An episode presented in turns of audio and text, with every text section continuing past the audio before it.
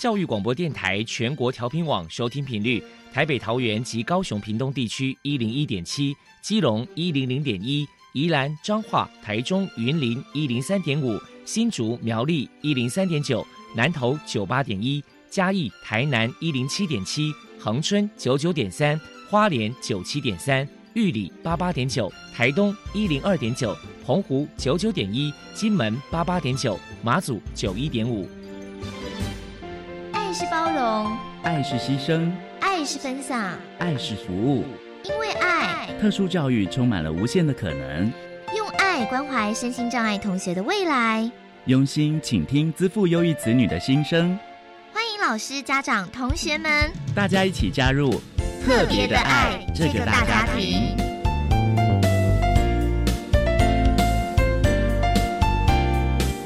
本节目由教育部学生事务及特殊教育司指导，国立教育广播电台监制，欢迎收听。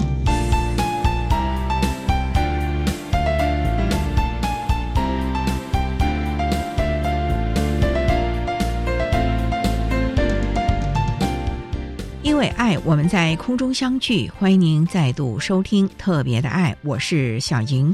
这个节目在每个星期六和星期天的十六点零五分到十七点播出。在今天节目中，将为你安排三个部分。首先，在“爱的小百科”单元里头，波波将为你安排“爱的小天使”单元，为您邀请彰化县政府社会处保护服务科的科长。黄迪黄科长为大家说明彰化县宝贝成长家园早期疗愈的相关服务，希望提供家长、老师可以做参考。另外，今天的主题专访为你安排的是。爱的随身听，为您邀请国立台中教育大学特殊教育学系的教授孙世恒孙教授，为大家说明早期发现、把握黄金期，谈发展迟缓孩童物理治疗早期疗愈的重要性以及正确的观念，希望提供家长、老师可以做个参考。节目最后为你安排的是“爱的加油站”，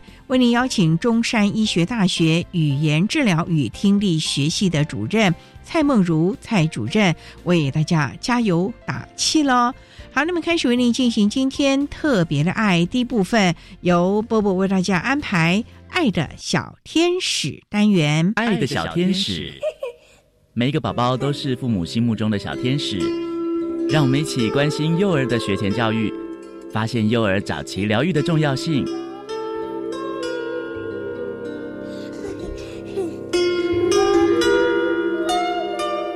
Hello，大家好，我是 Bobo，欢迎收听《爱的小天使》。今天我们特地请到了彰化县政府社会处保护服务科的黄迪科长，来跟大家谈一谈彰化县宝贝成长家园的早期疗愈服务。首先，我们先请黄科长来介绍一下彰化县政府目前在早期疗愈的推广情形是如何呢？发展迟缓儿童的状况，就是我们传统在说的“大叫给满题”，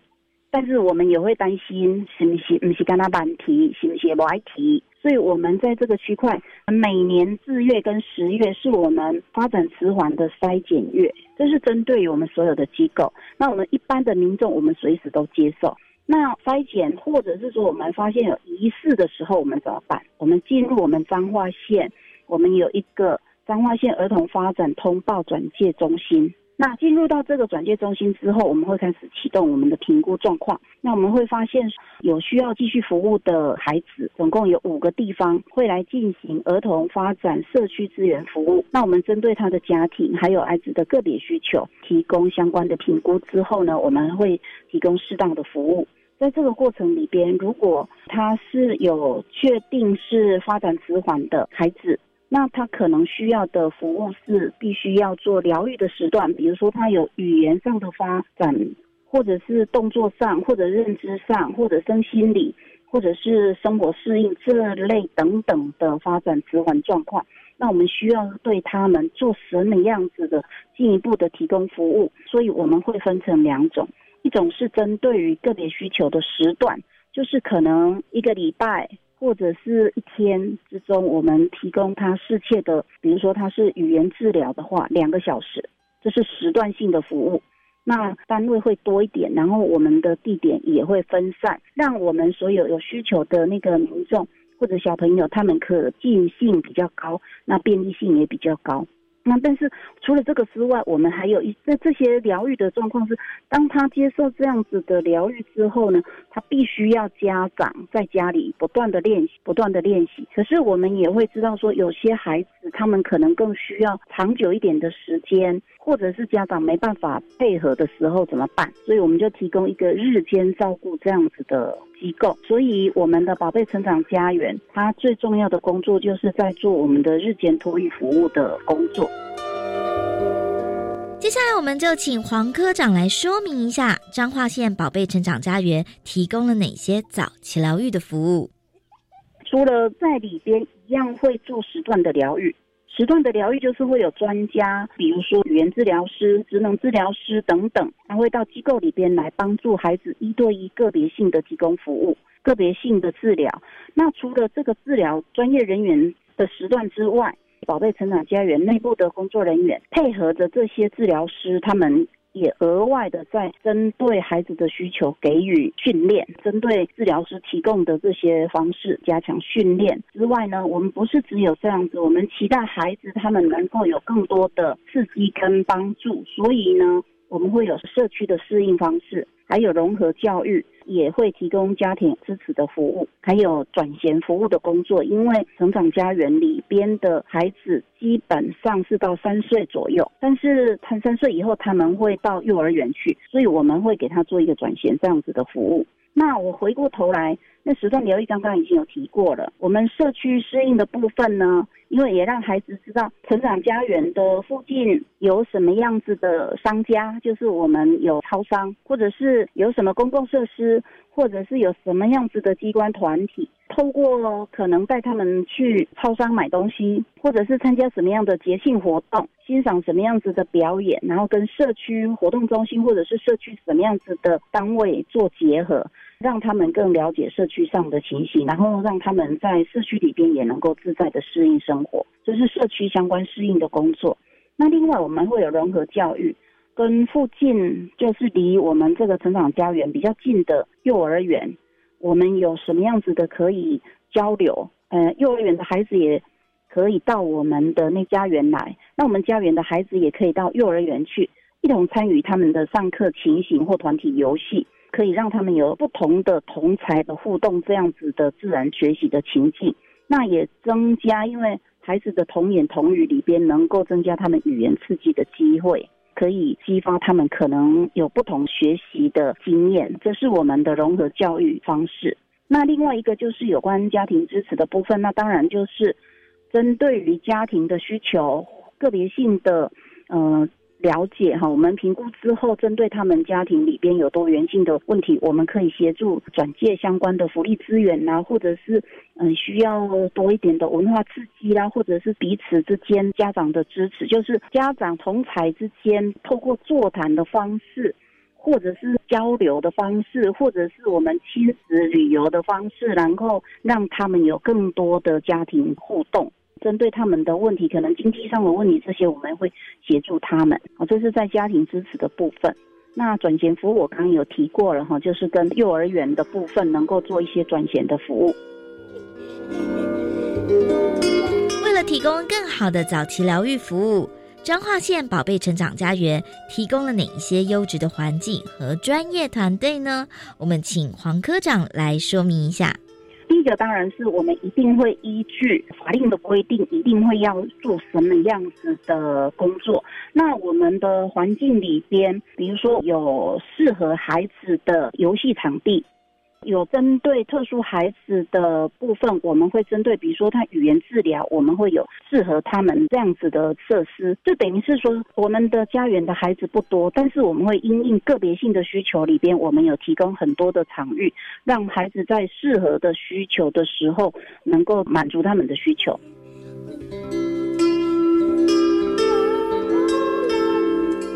今天刚好是父亲节，最后黄科长还有什么样的话想要传达的呢？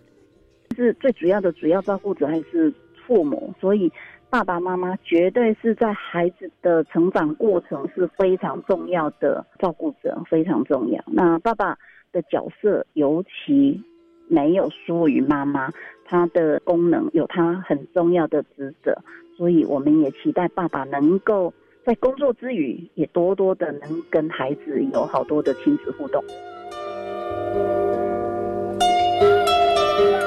非常谢谢彰化县政府社会处保护服务科的科长黄迪女士接受我们的访问。现在我们就把节目现场交还给主持人小莹。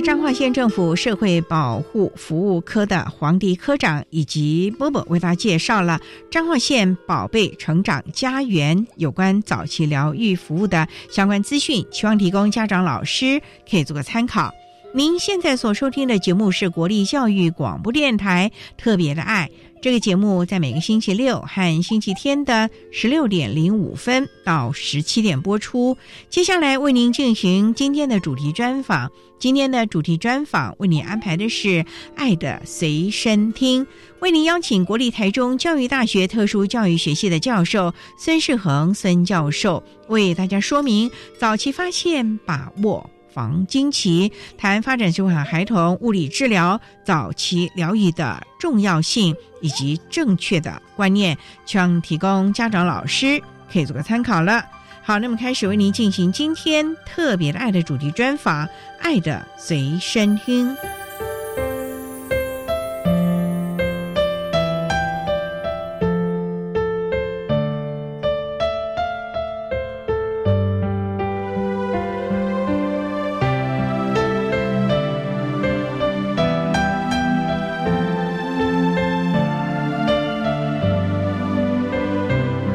爱的随身听。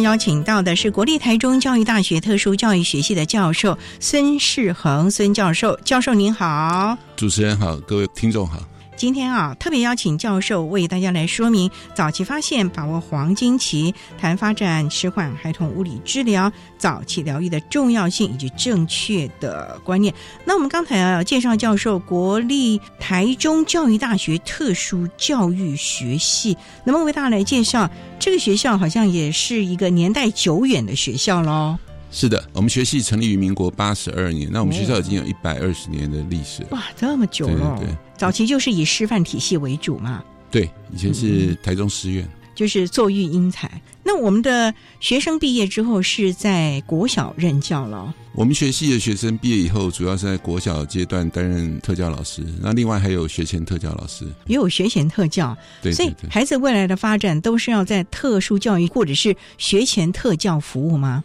大致上是这样的，因为特教老师有分为资优跟身心障碍的老师，所以我们学生可以担任国小阶段的资优的特教老师，或是国小阶段的身心障碍老师，还有学前特教的老师。这么多元哦！哎，他们可以有这三方面，有这三种的选择，哎，所以还多元面向哦。对啊，读我们学系的话，学生可以有很多选择性啊。将来就业的话，什么样的资格才可以念我们台中特教系呢？基本上就是高中毕业嘛，然后对于教育工作有兴趣的，那另外就对于身心障碍服务学生的学习能够有耐心、有爱心，然后。也愿意从事这方面服务的学生，我们都很欢迎。技术型高中的孩子也可以哦。对，因为我们学校对前面的真试的话，我们也都很欢迎。不过最重要就是要有爱心、耐心。没错，因为从事这样的一个特殊教育工作，要非常的有爱心、耐心。最重要，我觉得他其实要创意耶。没错，我们学生要有方法，要有想法，所以我们的课程里面非常的活泼。我们会鼓励学生去设计很多不同的教案，让他们在教学工作当中能够激发学生的学习潜能。最重要的就是因为我们的特殊孩子每一个案子都不一样，所以你的教学的策略方法也都不一样，所以老师。这样子的话，学生念起来会不会也很辛苦啊？别的系大就是教授的资料只背活背一下，上台报告一下，或者是笔试一下。可是我们这您说还要动手做教案，而且重点就是还有很多的创意，还要针对不同个别化的 IEP，而且特殊教育的老师好像每个教具还要自己去做。基本上，他们必须针对学生的学习的特性做一些课程的调整。教具的部分就是课程调整的其中的一个部分，其他的部分可能还包含了教法啊，还有教室环境的布置啊，整个作息的安排啊，还有就是在学生每天在学校生活参与过程当中，如何去找到随机教学的机会，引导学生能够做更深入、更长时间的学习。那想请教教授啊。因为您是有关于物理治疗，您从事物理治疗的工作大概多久了呢？我大学毕业我就开始进中国医药大学担任助教，后来学校送我去美国念书，念硕士，回来之后就在学校里面担任讲师嘛，从事儿童物理治疗相关的教学工作。因为我在美国念书的时候，主要是在纽约大学。我们那个工作的话，我们必须要跟身心障碍学生一起工作。那有很多这个实际的工作经验，不是只是理论了。对，因为他们那个课程要求必须在现场能够提供服务。那在那个机会，我们就有很多跟特殊孩子学习，还有特教老师合作的一些机会。嗯，所以回来台湾之后，我们就觉得说，哎，在早期疗愈还有学前特教这一块，物理治疗的专业服务应该要更融入学校系统的服务。所以我后来在台湾师大。去进修特殊教育的博士，所以我后来才有机会进到台中教育大学服务。中国医药大学早期我们所谓的物理治疗，应该是比较偏重于成人呐，不是只偏重于我们所谓的身心障碍的孩子了吗？其实物理治疗范围蛮广泛，一般的物理治疗学系的训练，学生出来大概可以从事骨科疾病的，像跌打、跌打损伤啊，就是要复健啊。对对，就比如他扭到啊，或运动伤害啊等等之类的。那神经的话，就像一些中风啊，或者脑外伤的病人啊，还有一些心肺就体适能需要加强的一些病患。那另外第四类就是儿童方面了。儿童物理治疗的话，那他们就会涵盖很多，比如像脑性麻痹的孩子，他们就是有神经系统受损。那有些孩子他们心肺功能上面也不太够，所以像我们在学校系统服务的时候，我们都会跟特教老师还有普通班老师一起去看这个孩子在学校生活参与。那还有呢，在学校参与像体育课啊等等之类活动的一些情形。那我们主要目的就希望能够促进这些孩子在学校的生活的参与。这点非常的重要，因为学生们在学校的学习是最重要的一件事情啊。好，那我们稍待啊，再请国立台中教育大学特殊教育学系的教授孙世恒孙教授，再为大家说明早期发现、把握黄金期、谈发展迟缓孩童物理治疗早期疗愈的重要性以及正确的观念。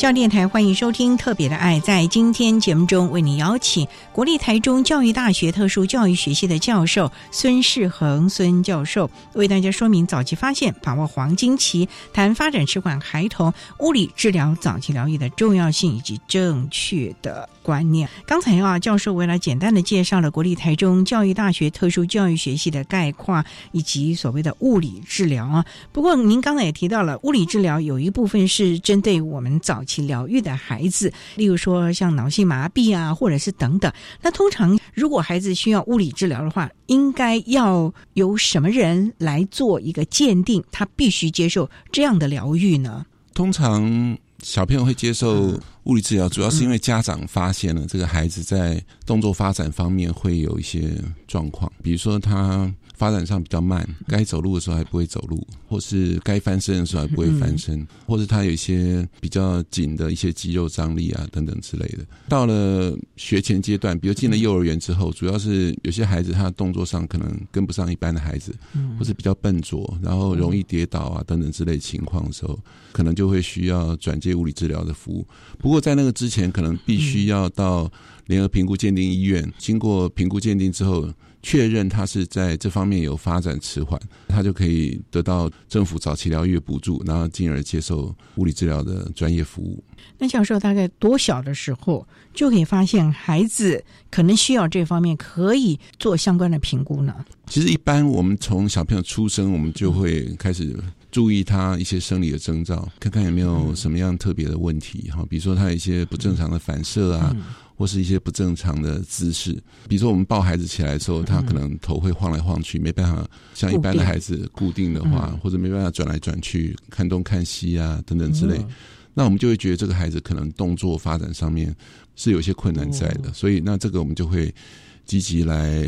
介入。那有些孩子他是很明显的，就是他会有肌肉很紧张的问题，比如你帮他换尿布的时候。脚呢打不开来，或是那个小朋友他可能姿势固定在某一个姿势之下，然后就很不舒服，就很哭闹。所以从这些方面，家长注意到这方面的问题的时候，就会带去给医生看。那通常除了医师之外，神经科医师或者儿童心智科医师，还有复健科医师之外，我们还会有物理治疗师，还有职能治疗师等等一起来评估这个孩子，然后确认这个孩子他可能的状况跟问题之后，我们就会开一个诊断证明给他。那他通常就会开始在医院接受这个早期疗愈的服务。那有些孩子他接受一段时间服务之后，他会进幼儿园啊之类的。那那个时候在学校系统里面，我们也会有物理治疗师跟着特教老师一起来帮忙这个孩子。所以。早疗的阶段和学前阶段的物理治疗是不一样的喽。在美国来讲的话，他们早疗指的是零到三岁的孩子，三到五岁之后呢，就是称为学前特教阶段。那在台湾，我们的福利系统比较好，所以我们零到六岁的孩子都可以接受早期疗愈的服务。不过，因为特教法规范，就是从两岁开始，我们就会针对这个早期疗愈的孩子，我们提供特教的服务。不过，因为台湾的幼儿园通常是四岁以后才入学嘛。所以基本上两岁之前，现在我们政府也有开始努力，要设一些专班啊，或者说幼幼班的这样一个形态。那我们的建议其实是，因为三岁之前的孩子，他们比较多生活情境都在家里面，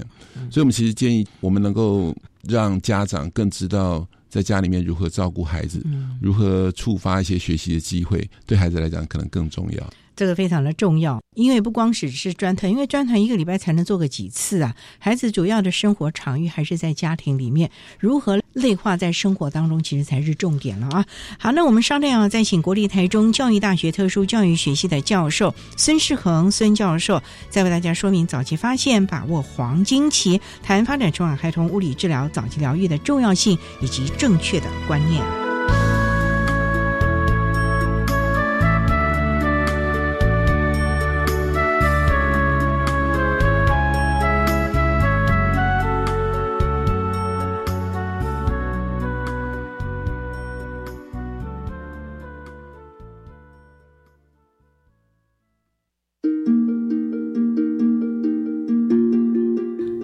的时候，爸爸总是说：“哎，女儿，什么时候回来啊？”但是到了八八节，爸爸却说：“哎，女儿，父亲节不用特别回来了。天下的爸爸总是这样，爱在心里口难开。以上是教育电台主持人端端，祝福全天下爸爸节平安快乐。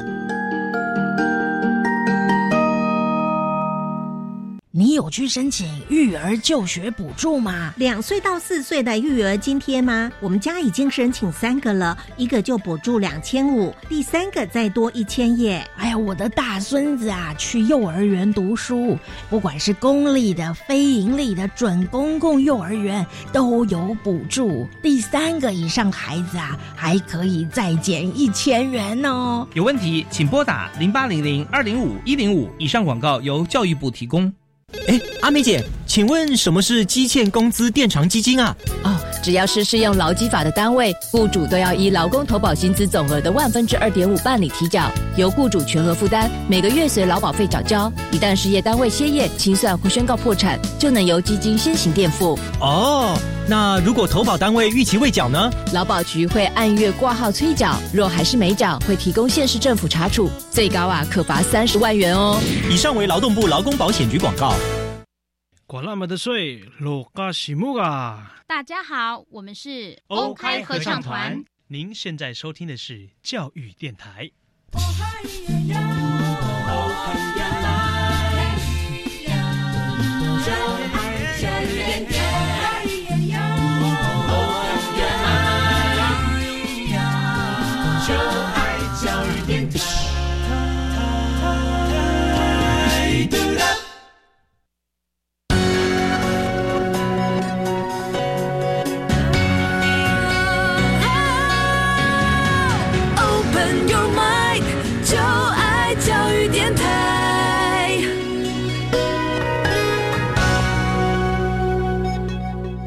教电台欢迎收听《特别的爱》这个节目，是在每个星期六和星期天的十六点零五分到十七点播出。在今天节目中，为你邀请国立台中教育大学特殊教育学系的教授孙世恒孙教授，为大家说明早期发现、把握黄金期、谈发展迟缓孩童物理治疗早期疗愈的重要性以及正确的观念。那刚才要在节目的第一部分，孙教授为大家简单的介绍了物理治疗的相关资讯。那想请教，通常我们们的物理治疗师啊，要怎么样在孩子早疗或者学前的阶段，把我们的物理治疗循序渐进的，让孩子可以得到一些的疗愈呢？甚至有的孩子如果及早或者是他的状况比较轻的话，到了国小甚至于学前，可以不用特殊教育的介入了。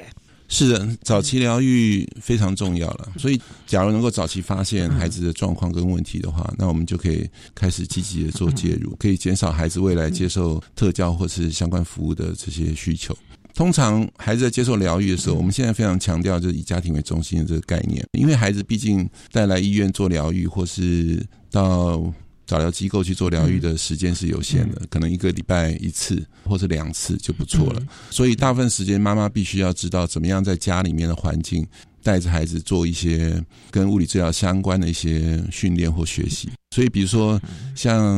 妈妈早上孩子起来的时候带去做盥洗的这个阶段，那有些孩子他可能还在练习走路，可是妈妈用抱的方式带他去做盥洗，中间就漏掉了一个机会可以练习走路。哎，对哦。所以呢，我们可能要鼓励家长就在日常生活的过程作息当中思考说，哎，我们有哪些机会是可以带着孩子做这些动作的训练？那这些动作训练就能够让孩子更能够参与他的生活情境，跟家长互动，或者跟他的。家人互动，可是家长缺的是一个正确的方法来引导他的孩子去走路啊，或者引导孩子去做一些他希望孩子发展的一些能力。所以，物理治疗师服务过程当中，我们会直接带着孩子做一些动作练习或训练。像你们都是一对一的呢，还是一个小团体的，在帮孩子做的时候？通常在医院的话，会是一对一的为主。哦，那大概每次多久？一个钟头？每次在医院的话，大概约是三十分钟到四十分钟吧。这么短哦？对啊，因为有很多孩子在排队等着做治疗，所以有些孩子状况差不多的，那有些医院他们也会用团体疗愈的方式，透过比赛啊或者游戏啊，让孩子很有兴趣参与这些体能的或者动作的一些训练的一些活动。在这过程当中，可能治疗师会评估孩子的状况，然后去看看说我们用什么样的一个协助，这个孩子才能够做出最好的表现。我们现在。提倡家长应该可以在旁边看。观课，对，就是看着我们怎么样带孩子来做这些事情。那我们也鼓励我们治疗师要跟家长讨论，在家里面的时候他是怎么带的，妈妈是怎么带的，家长是怎么带的，然后请家长做给我们看。然后我们才能够知道说，哎，那妈妈你可能要在哪个地方多给一点协助啊，或者哪哪个地方多给鼓励啊，或者哪个地方多给一点点口头的提示啊，等等之类，去让孩子能够在家里面能够做得出来。那因为我们这样跟家长紧密的一起工作之后，我们才能够让家长知道说，哎，这个孩子能力在什么地方，才不会做一些过度的要求或是过度的协助。不过，教授您这样说，因为毕竟在我们的医院的这个教室里面啊，都是平面的，可是家里头啊，物理的环境可能就没有那么的好。如果他家的经济又不是很好的话，你们会去看他的家庭里面的布置摆设。再给家长建议呢，还是就是大概怎么做？你可以来一样画葫芦呢？这个其实有两种方式可以进行，一种就是像您提的，就到宅里面去进行这疗愈。那不过是因为现在健保给付制度的关系，所以这部分可能要透过早疗机构，我们才有机会到家里面去跟家长一起讨论。智商等等之类，不过我们其实也非常同意这样的方式，是能够让这个家长更知道怎么样在家里面来教他的孩子。那另外一种就是把治疗室的环境布置的像居家的这种状况，那这个是一种模拟的方式。所以有些治疗师他现在自己出来开物理治疗所，他们有可能就会用这种方式在他们治疗所里面去安排一些练习的一些布置的一些场景，让家长能够在家里面去练习。还有一种方式就是。我们透过访谈去了解说家里面的设施啊、状况啊，然后让家长稍微做给我们看一下他们是怎么样做的，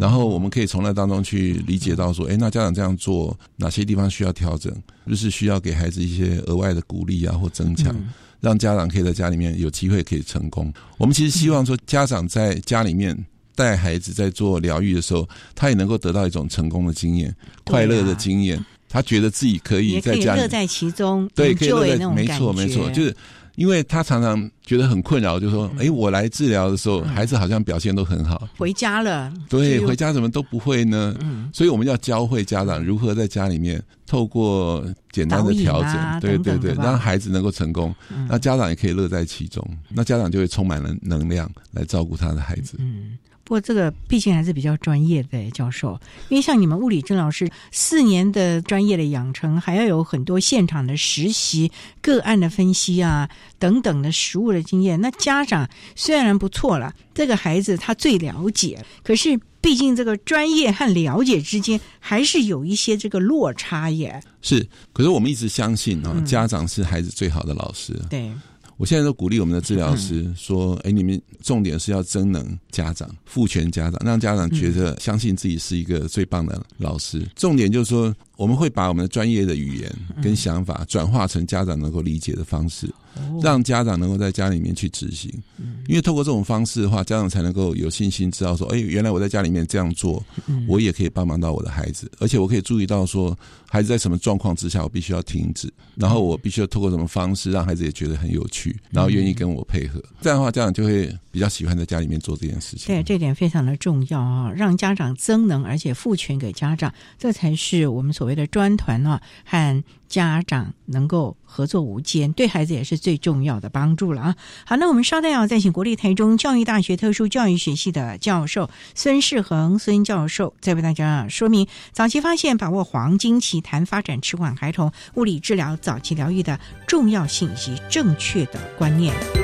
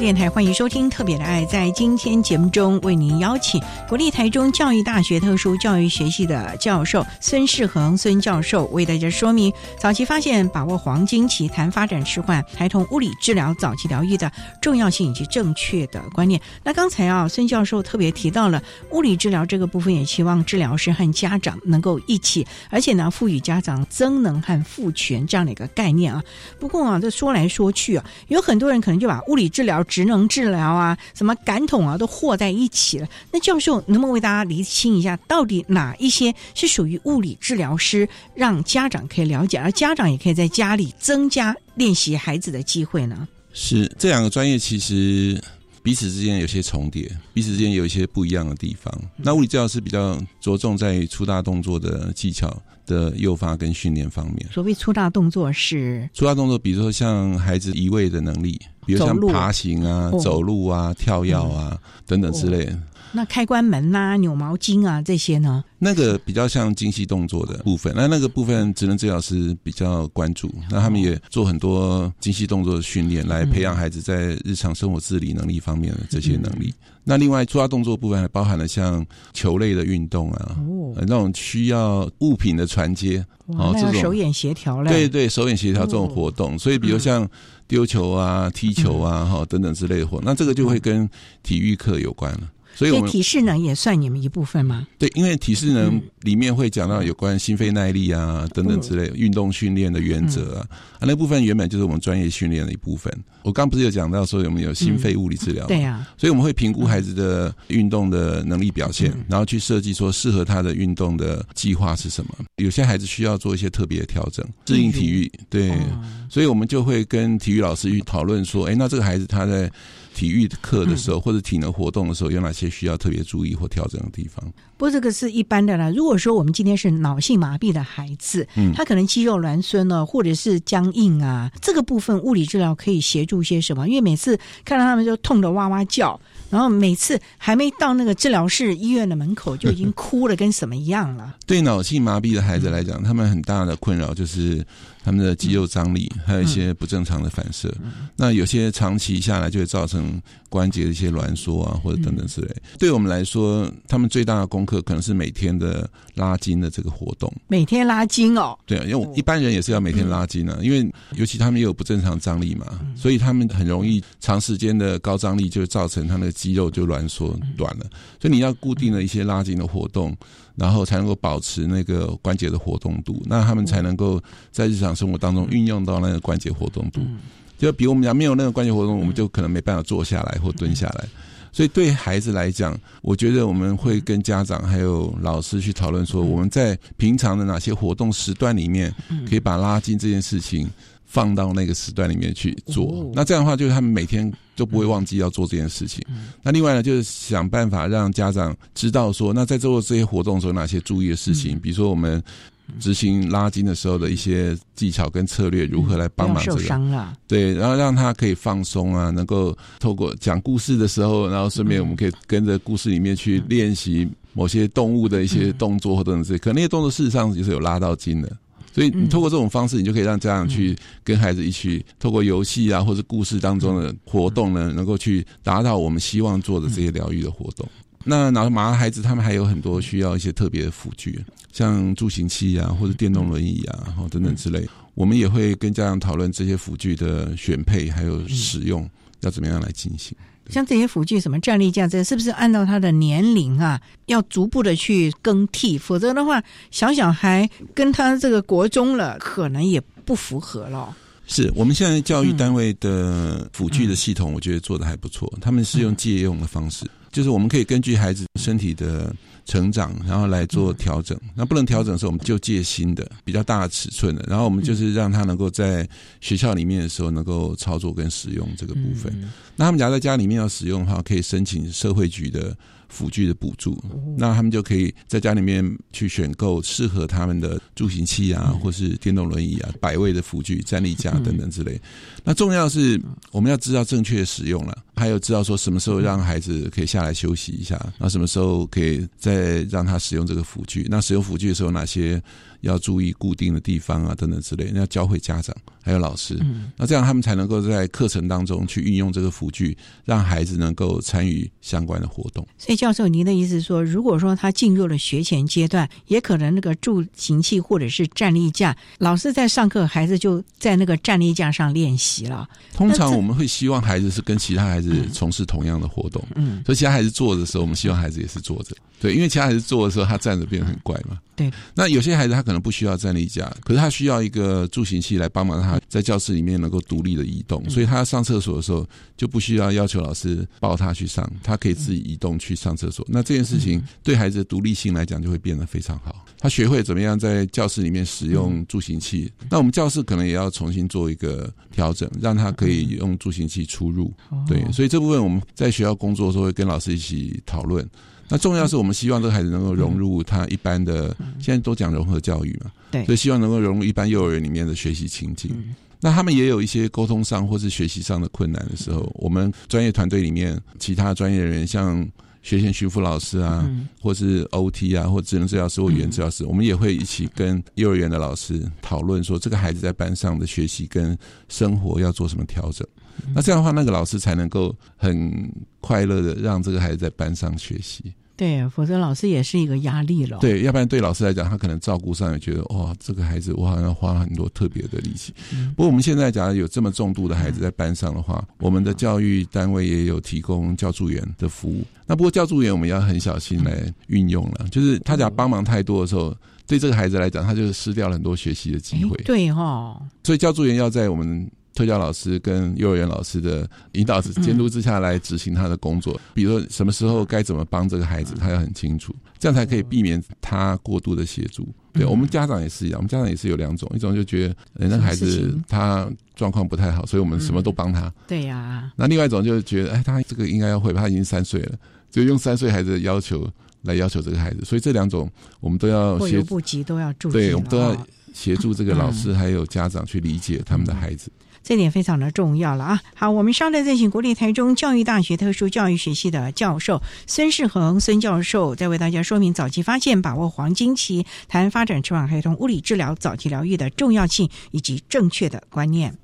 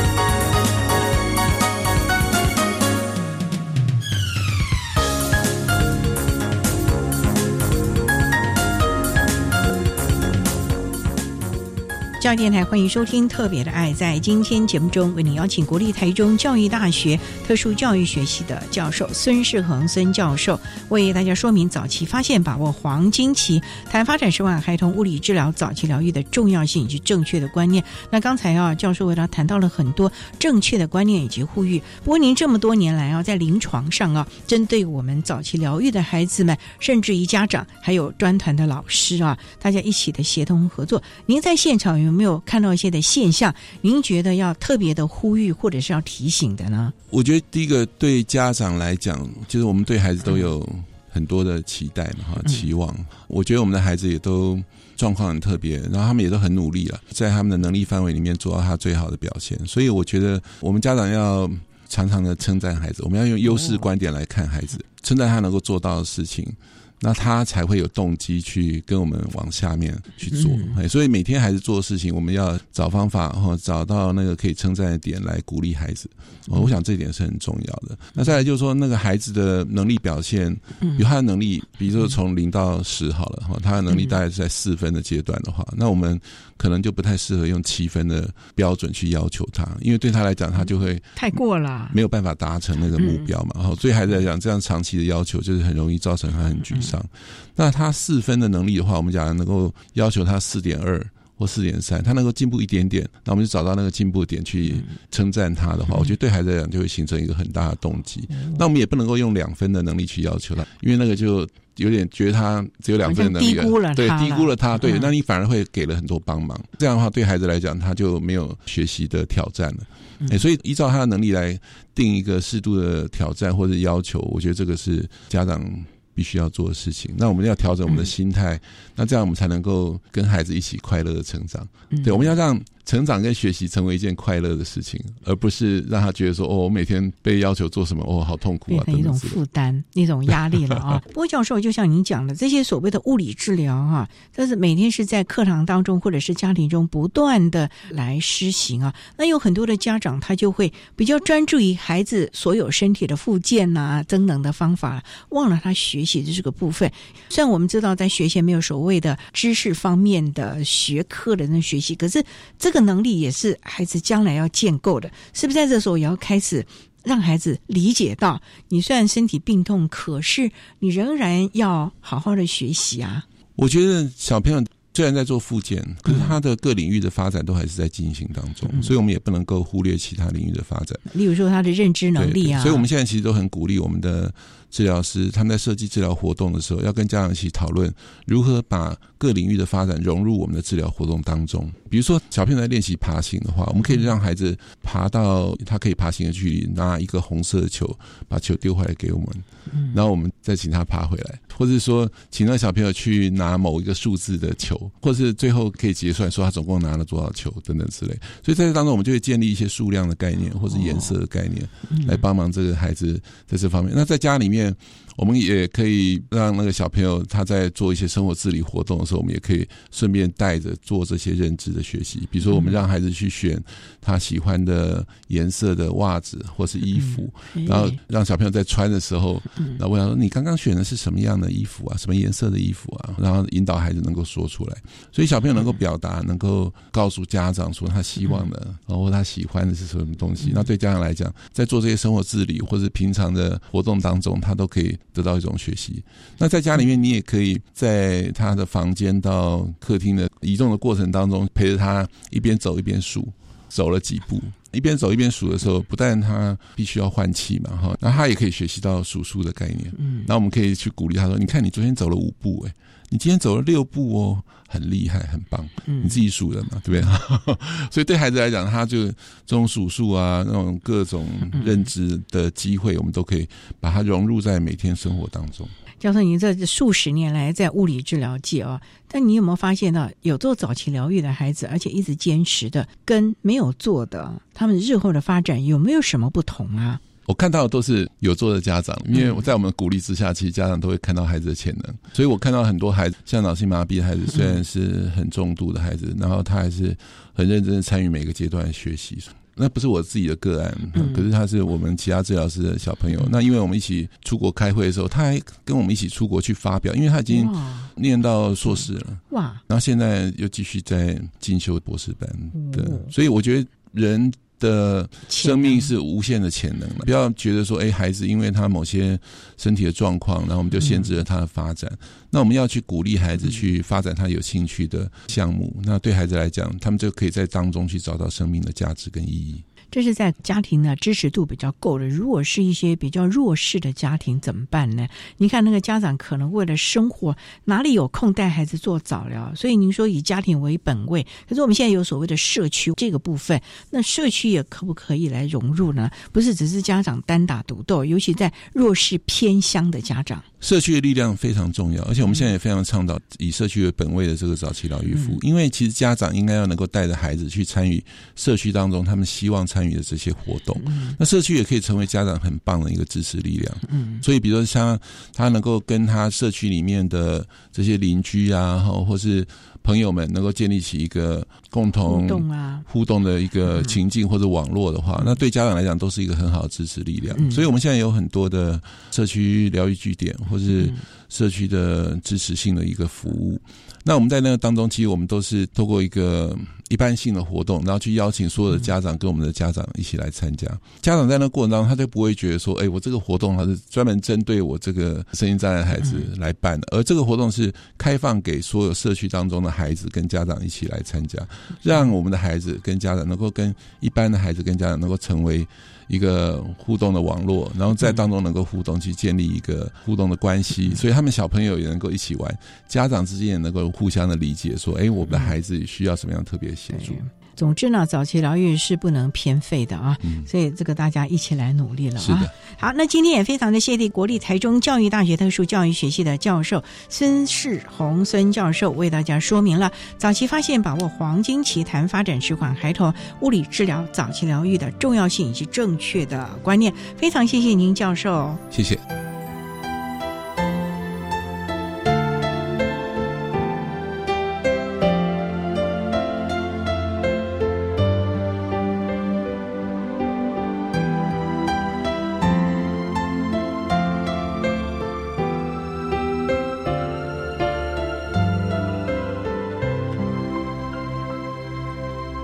谢谢国立台中教育大学特殊教育学系的孙世恒教授为大家说明了发展迟缓孩童物理治疗早期疗愈的重要性以及正确的观念，希望提供家长老师可以做参考喽。您现在所收听的节目是国立教育广播电台特别的爱节目，最后为你安排的是爱的加油站，为你邀请中山医学大学语言治疗与听力学系的系主任蔡梦如蔡主任为大家加油打气喽。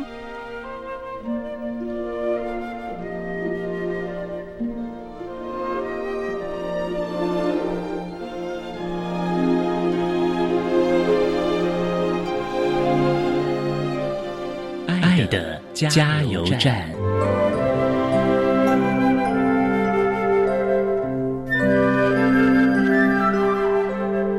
各位听众，大家好，我是中山医学大学语言治疗与听力学系蔡梦如系主任。针对语言障碍学生早疗的经验呢，我有几点呼吁。第一个，请相信你的孩子是可以沟通的，他可以使用口语或是其他多管道的表达方式，他可以使用手势动作、脸部表情、图卡等等。第二个，使用沟通诱发的技巧，提供他们沟通的机会，也就是说，在家里面，在学校里面，在各种情境里面呢，我们可以提供创造很多的沟通机会给你的孩子，让他有表达的机会。第三个，你可以教他使用多管道沟通的方式，你可以教他用手去比，或你可以教他用眼睛去看，你可以教他用手来拿，这些都是可以的。第四个，请等待你的孩子他表达的机会，也就是说，你会。等待他，不管是用口语或是用其他的沟通方式，千万不要你问了之后就马上你自己答。最后，我要提醒的是，请你提供妥适的提示跟支持。在孩子刚开始在学这些多管道的沟通方式的时候，他是不会用的，所以需要你做一些提示。所谓的提示是指说，你可以用手去扶一下他，或是给他一些口语的提示，这些都可以。谢谢各位。